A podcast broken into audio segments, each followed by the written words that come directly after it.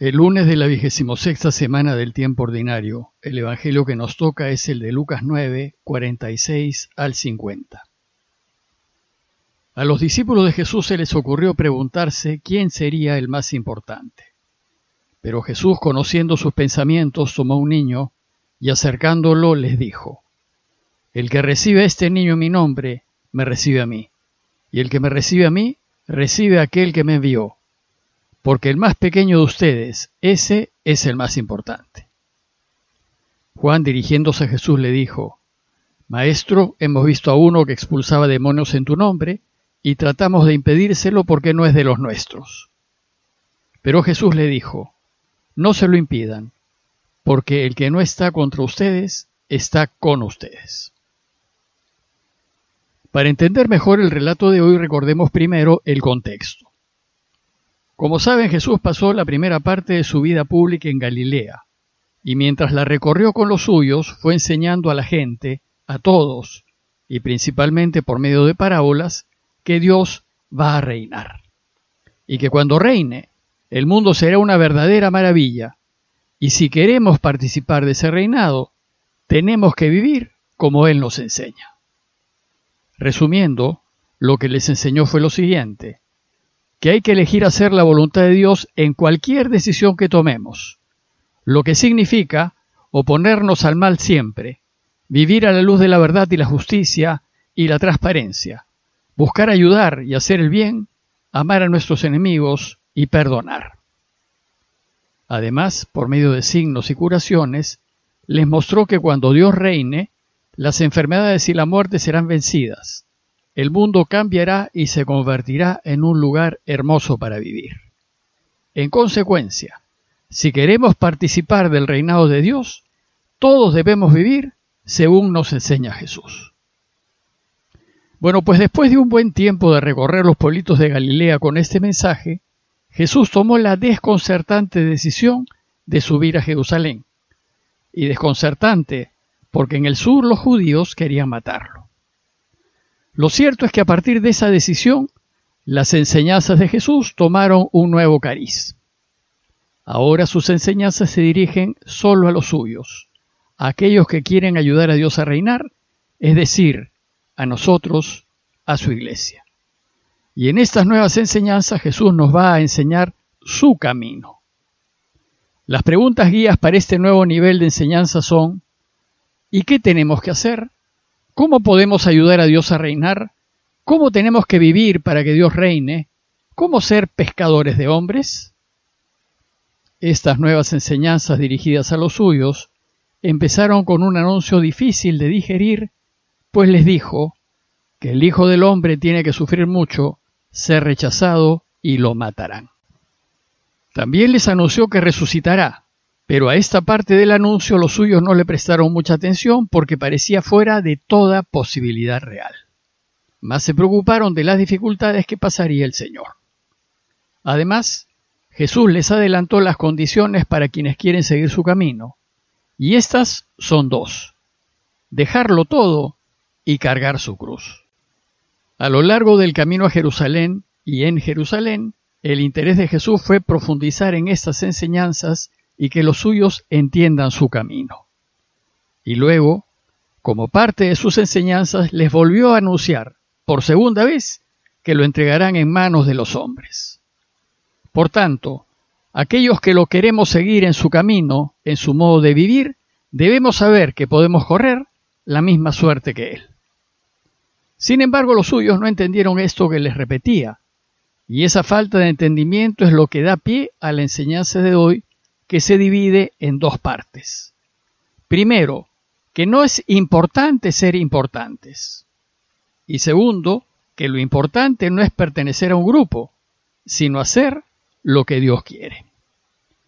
Veamos en detalle la primera enseñanza, que lo importante es hacer lo que Dios quiere y no ser reconocidos por el mundo. Dice el texto que a los discípulos de Jesús se les ocurrió preguntarse quién sería el más importante. Jesús les acababa de decir que lo entregarán en manos de los hombres, que será tratado como un criminal y lo matarán.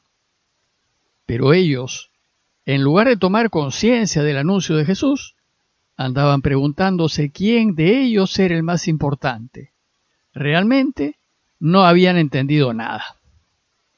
Preocuparse de quién es el más importante es una preocupación de los que son del mundo, de aquellos que rigen sus vidas según los valores del mundo. Y en el mundo, los importantes reciben reconocimientos, elogios, aplausos, y quienes se rigen por los valores del mundo se van a mover en la vida haciendo lo posible para recibir esos reconocimientos, esos elogios y esos aplausos. Pero a Jesús nunca le importó ser importante. Lo único que le importó fue hacer lo que su padre quería. El asunto es que por hacer lo que su padre quería, terminó crucificado. Aquí Jesús desea enseñarnos que quienes desean ayudar a Dios a reinar no deberían preocuparse por ser importantes ni reconocidos, sino preocuparse por hacer lo que Dios quiere. Y para que aprendamos esto, dice el texto que Jesús, conociendo sus pensamientos, tomó un niño y acercándolo les dijo, El que recibe a este niño mi nombre, a mí me recibe, y el que me recibe a mí, recibe a aquel que me envió. Como saben, en la cultura judía de ese tiempo, hasta los 12 o 13 años el niño no valía absolutamente nada. Tenía la misma condición que la mujer. Y esto porque para el pueblo de Israel solo valían los hombres adultos. Por eso Lucas nos cuenta el importante relato de Jesús perdido y hallado en el templo a la edad de 12 años. Pues a partir de esa edad Jesús se hizo adulto y ya valía a los ojos del pueblo, pues desde ese momento se hacía responsable ante la ley de Moisés. Jesús pues desea mostrar a los suyos que para él el más importante es el niño, el que no vale nada. Y en consecuencia, si ellos quieren ser importantes, tienen que hacerse como niños. Y además, nos enseña que recibir a un niño en su nombre es acoger a quien no vale nada. Si nosotros recibimos a quienes el mundo no considera, más bien desprecia, a Él lo recibimos. Y si lo recibimos a Él, recibimos al Padre que lo ha enviado. Es decir, estamos acogiendo y haciendo lo que el Padre quiere. En síntesis, si queremos ayudar a Dios a reinar, debemos acoger a quienes el mundo no acoge, a los que ha descartado. Debemos incluir a quienes el mundo excluye y recibir a quienes el mundo separa. Y la razón, dice Jesús, es porque el más pequeño de ustedes, ese es el más importante para Dios. Por tal motivo, si queremos ser importantes para Dios, tenemos que hacernos como niños. Y el niño para Dios es aquel que actúa rectamente sin buscar reconocimiento, aquel que hace el bien sin buscar ser aplaudido, aquel que busca ser honesto por la honestidad misma, sin buscar hacerlo para la televisión. Para Jesús, el más importante es aquel que no busca ser visible para el mundo, sino para Dios. Pero sobre todo, aquel que confía totalmente en Dios y depende solamente de Él. Para Jesús la autoridad de la que gozan los que son importantes en este mundo no debe ser para tener poder y dominar, sino para poder servir y más ayudar. Y ahora veamos la segunda enseñanza del texto de hoy. Esto es, que la pertenencia a un grupo no es lo que importa, lo que importa es el bien que se hace. Esta segunda enseñanza parte de la observación que le hace el apóstol Juan quien dirigiéndose a Jesús le dijo, Maestro, hemos visto a uno que expulsaba demonios en tu nombre y tratamos de impedírselo porque no es de los nuestros. Nosotros tenemos la tendencia a querer pertenecer a un grupo, a un club, a una clase, a identificarnos con un grupo y a creer que el grupo del que somos miembros es lo máximo. Esta pertenencia nos puede hacer elitistas, y nos puede llevar a despreciar a quienes no son del grupo, o del club o de la clase social a la que pertenecemos. Este modo de proceder nos vuelve intolerantes, nos hace creernos dueños de la verdad y creer que Dios solo nos quiere a nosotros. Lo que le molesta a Juan es que uno que no es de los nuestros está haciendo el bien.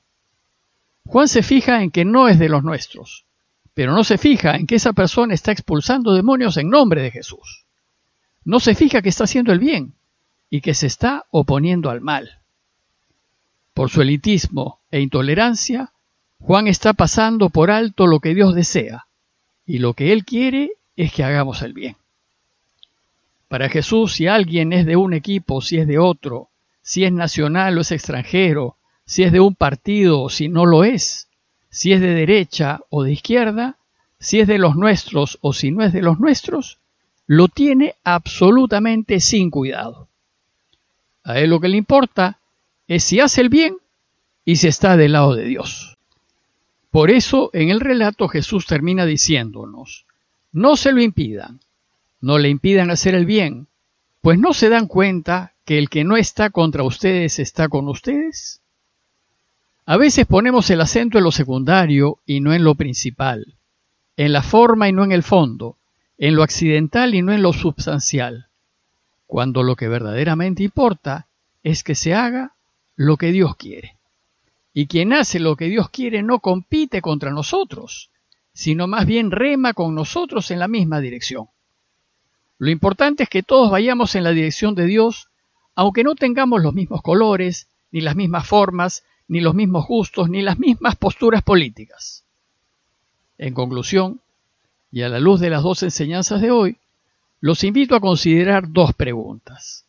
Primero, cuando hago las cosas las hago por Dios y para que Él reine, o las hago para que me vean, me reconozcan y me aplaudan. Y segundo, cuando las personas que no quiero, mis enemigos, hacen las cosas bien, me alegro de que así sea, les agradezco, las felicito. Pidámosle a Dios su ayuda para fijarnos en lo que verdaderamente importa, a fin de que no seleccionemos en función de razas ni de condición social, ni en función de ideas o tendencias políticas, sino que seleccionemos en función del bien y del mal que se hace. Parroquia de Fátima, Miraflores, Lima.